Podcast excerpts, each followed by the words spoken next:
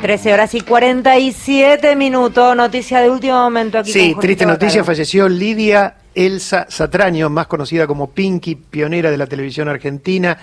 Eh, falleció a los 87 años en eh, la institución donde residía.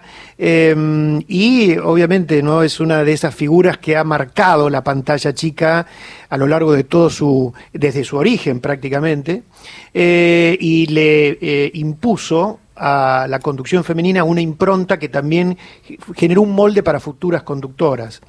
Eh, yo creo que eh, Lidia Satragnio, eh, Pinky, a través de, de este seudónimo, popularizó una imagen que se afianzó junto con figuras masculinas de su época como Jorge Cacho Fontana, Cacho Fontana. ¿no? inolvidable.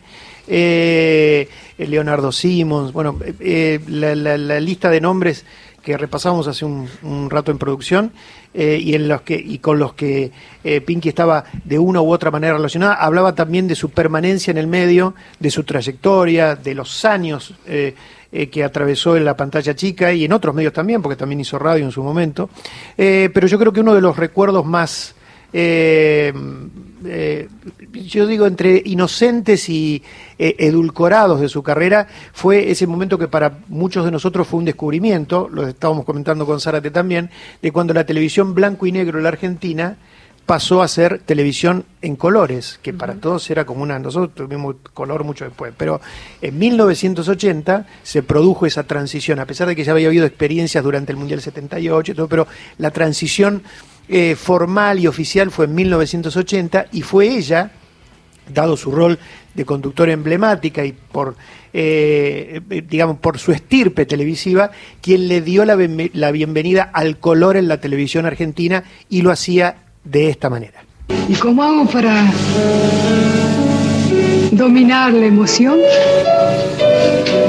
Si estoy aquí para despedir a una vieja amiga. Tengo que decirle adiós a la televisión en blanco y negro. Hace muchos años uno caminaba por las calles de Buenos Aires y veía una cantidad de gente agolpada frente a una vidriera mirando las primeras imágenes en la televisión de blanco y negro. Ahora ha pasado algo similar. Otra vez la gente se agolpa frente a una vidriera para ver las primeras experiencias de la televisión color. Pero hoy terminan las pruebas. ¿Y qué imagen verá usted ahora en color? Todavía no. Aunque la va a reconocer enseguida, yo quiero decirlo.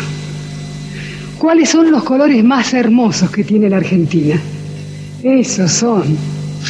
Esos que creó mi amado Belgrano. Estos, los de la bandera nacional.